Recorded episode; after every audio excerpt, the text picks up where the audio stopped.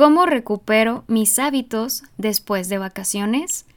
Esta es una de las preguntas más frecuentes que pueden nacer desde la desesperación o el deseo de volver a tener los hábitos que se tenían antes de salir de la rutina. En este episodio te comparto algunos de los tips que me han funcionado a mí en mi proceso y también estoy segura que esto te va a ayudar mucho para cuando tú regreses de vacaciones. Así que guarda este episodio para cuando se llegue la ocasión y que lo disfrutes.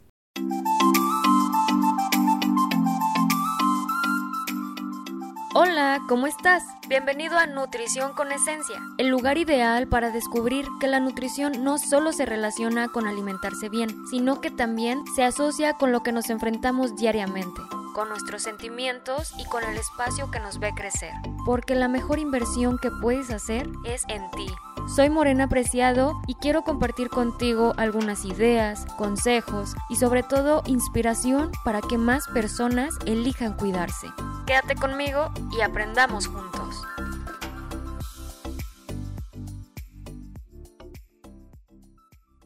Hola, hola, bienvenidos a otro episodio más de Nutrición con Esencia. Me siento muy contenta de grabar el día que dije que iba a grabar.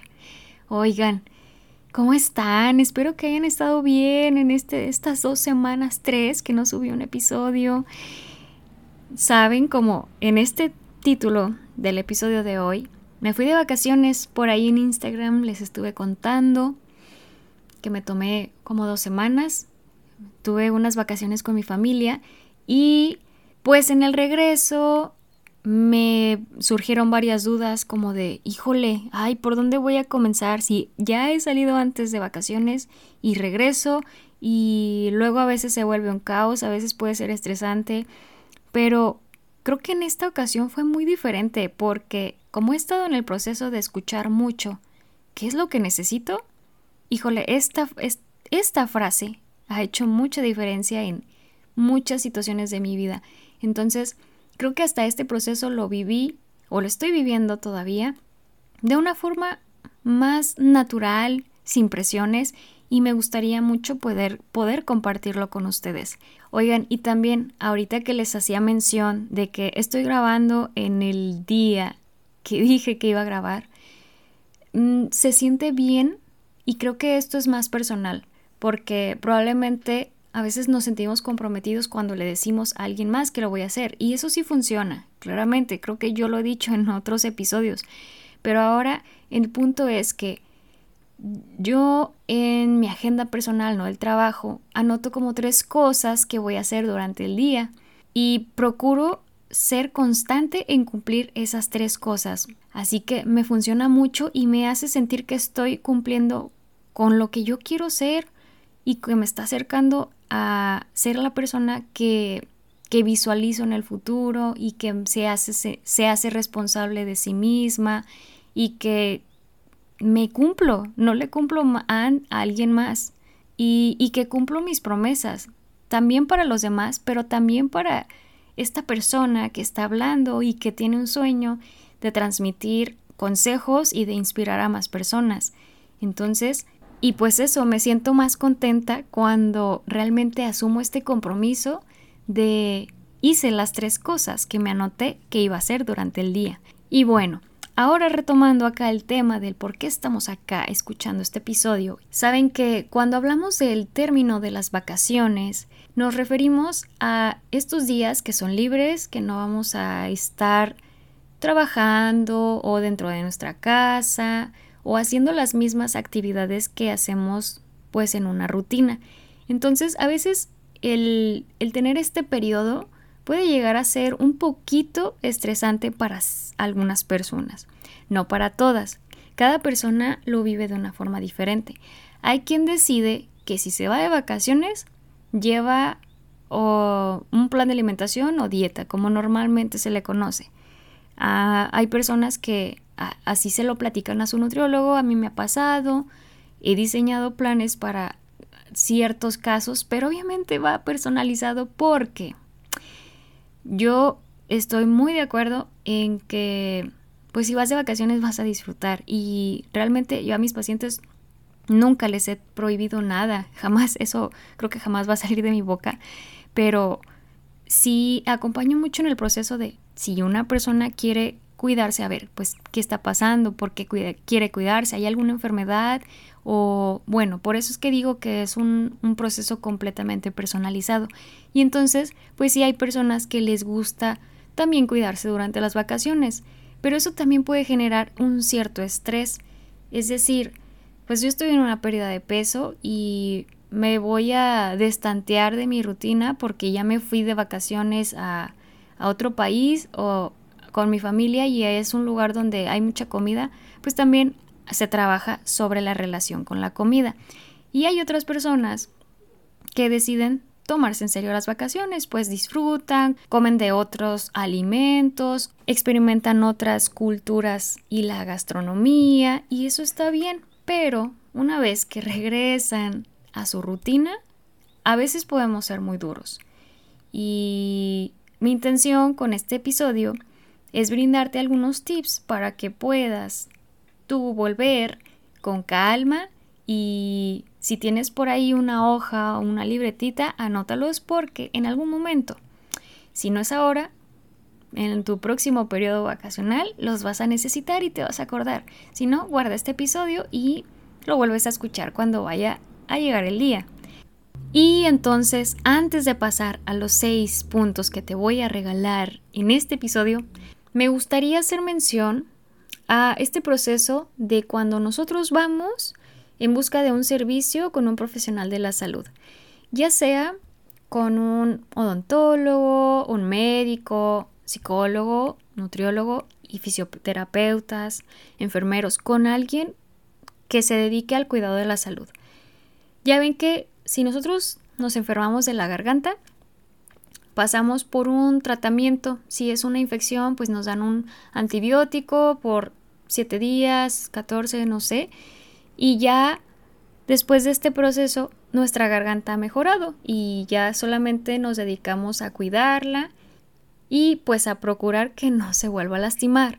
Creo que si lo vemos de este lado, cuando nosotros acudimos con un nutriólogo o una nutrióloga, se supone que es un tratamiento que va a durar depende de la necesidad de cada persona. No quiere decir que va a ser para toda la vida, porque en este proceso estamos recibiendo educación material, comprensión y, bueno, más que nada, pues educación acerca de cómo nos vamos a alimentar, mejorar la relación de la comida o ya sea lo que cada persona necesite, si es aumento de masa muscular, disminuir porcentaje de grasa, pero siempre cuidando la parte de cómo nos relacionamos con la comida. Creo que para mí ha sido muy indispensable trabajar sobre esta parte porque pues últimamente me he empapado mucho de esta información, me he rodeado de personas maravillosas que me han compartido información acerca de esto después del diplomado que tomé, pues siento que si no tenemos una buena relación con la comida, pues no estamos trabajando desde el punto más especial o esencial. Y aquí haciéndole mención al podcast de Nutrición con Esencia. No se trata de llevar una dieta y no comer lo que te gusta. Imagínense que pasan los meses y aunque ya se esté en un peso cómodo, en el peso en el que pues, le sea favorable a, a la persona, se va de vacaciones y aún así sigue teniendo el miedo de comer otras comidas que están catalogadas como que no son sanas. Ahí es donde pienso mucho que está la educación nutricional. Para llegar a este punto, hay que trabajar sobre esto para que no vivamos toda una vida con miedo a la comida. Entonces, ¿saben qué? También estoy pensando que no solamente para esos días que nos vamos de vacaciones, también hay esos fines de semana que son largos o que son los puentes en, en México, por ejemplo, en mi país, pues que tomamos la libertad de estar tres días fuera de la rutina. También estos seis puntos les van a servir de maravilla. Entonces comenzamos con el primero. El número uno es que para saber cómo retomar tus hábitos, primero tienes que haber pasado por unos días libres. Así que completamente disfrútalo, gózalo. Que probablemente esto no se da muy seguido y si tienes la oportunidad de ir a otro lugar y comer cosas diferentes, adelante. Este es un punto chiquito, pero pues también es importante darle mención. ¿Cómo no vamos a disfrutar de otro lugar también así como vemos paisajes diferentes, de diseños diferentes, así que también como no probar algo típico o un platillo típico de ese lugar al que fuiste. El número 2, calma, súper calma, así como suena la canción de, de esta de la playa, calma, ¿no? Muy tropical. Recuerda que esto que acabas de vivir no es frecuente, o probablemente este lugar al que fuiste no es un lugar cercano a tu casa, y si es un fin de semana y lo haces, pues ahí, qué bueno que puedes Em, salir, pero también hay que sacar lo bueno de la situación. Y si te sientes cómodo con eso de salir todos los fines de semana, está súper bien. Pero sí, llévalo con calma, porque no nos podemos adelantar. Si aceleramos un proceso, pues no se va a acelerar porque no podemos adelantar el tiempo y no podemos actuar como por arte de magia. Así que todo con calma. Número 3. Identifica cuáles son las actividades que te hacen sentir mejor. Puedes anotarlas. Escribe una que te favorece a ti, que te hace sentir bien. Otra para revisar tus pendientes o tus trabajos. Y una más para organizar tus primeras comidas de la semana posterior a tu llegada. Si tú estás llevando un plan de alimentación, coméntale a tu nutriólogo que ya regresaste de vacaciones y que te ayude a estructurar un plan. Si no tienes un nutriólogo, escríbeme y yo puedo ser tu nutrióloga. Con todo gusto. y de esta forma, teniendo estas tres anotaciones, te prometo que va a ser mucho más ligero el proceso. Número 4. No te presiones. Te aseguro que en el primer día que ya estés en tu espacio donde ya te sientes más familiarizado o familiarizada, vas a volver a sentirte cómoda o cómodo. Si es que no estabas comiendo a tus horas o te estabas mal pasando o por el cambio de horario, no hay lugar como en el espacio en el que tú te sientas tú. Entonces, dale prioridad a eso. Número 5. Sé amable contigo. La amabilidad va a venir primero de nosotros si es que estamos esperando que alguien más venga a ser amable con nosotros. Hay otros episodios en este podcast donde hablo sobre la voz interior o esta comunicación, cómo es que se desarrolla mm, dentro de nuestro cuerpo. Así que el episodio 12 es donde hablo sobre mi voz interior y en el episodio número 18, el poder de las palabras. Puedes pasarte para allá, dale una revisada y recuerda, la amabilidad es una virtud que te va a llevar mucho más lejos de lo que piensas. Y número 6. Esta está buenísima, así que pónganle atención en general, ¿verdad? Ahora que ya les había dicho que hablo para ustedes y para ti. Entonces en algunos momentos sé que me puedo estar destanteando, pero ya me ando como desconcentrando. Pero volviendo, número 6. Ponerle jabón a los posibles comentarios que lleguen a tus oídos sobre tu cuerpo. Así es, ponerle jabón a todos esos comentarios que lleguen a tus oídos sobre tu cuerpo. Ponle un stop. Si llega alguien a decirte que cambiaste, siéntete en la confianza de hacérselo saber a la persona porque sinceramente nadie puede venir a decirte que pues te ves diferente como en ese tono de de a lo mejor de burla. Yo sé que hay personas que no lo van a hacer así, que es pues no, es básicamente como un tema de conversación, ¿no? Pero pues ya no estamos como en ese siglo donde se hablaba de del aspecto de alguien más, sino que respetamos. Si alguien se fue a Estados Unidos un mes y regresó y cambió, pues bueno, es que la rutina era diferente, no sabemos qué es lo que le pasó a la persona, no podemos definirla por cómo se ve. Y hace días ahí había compartido en las historias de Instagram que a mí me pasó justamente, em, creo que volviendo como a estos años anteriores en los que yo también iba a Chihuahua, porque bueno, tengo familia en Chihuahua y normalmente voy cada año. Y recuerdo, ahora ya me he puesto a reflexionar que hace tiempo también recibí comentarios acerca de cómo había regresado como que antes me miraba enferma y eso hizo cuestionarme mucho que entonces cuando yo estoy pues así normal, ¿no? En la rutina que yo llevo, no me veo bien o me, me sentía como mal o que a lo mejor era menos bonita y ahora cuando alguien me dijo que me veía más llenita, me hizo, me hizo darme a entender que que antes no me veía bien. Y entonces, pues no venimos a este mundo a complacer a los ojos de los demás, sino a nuestros propios ojos.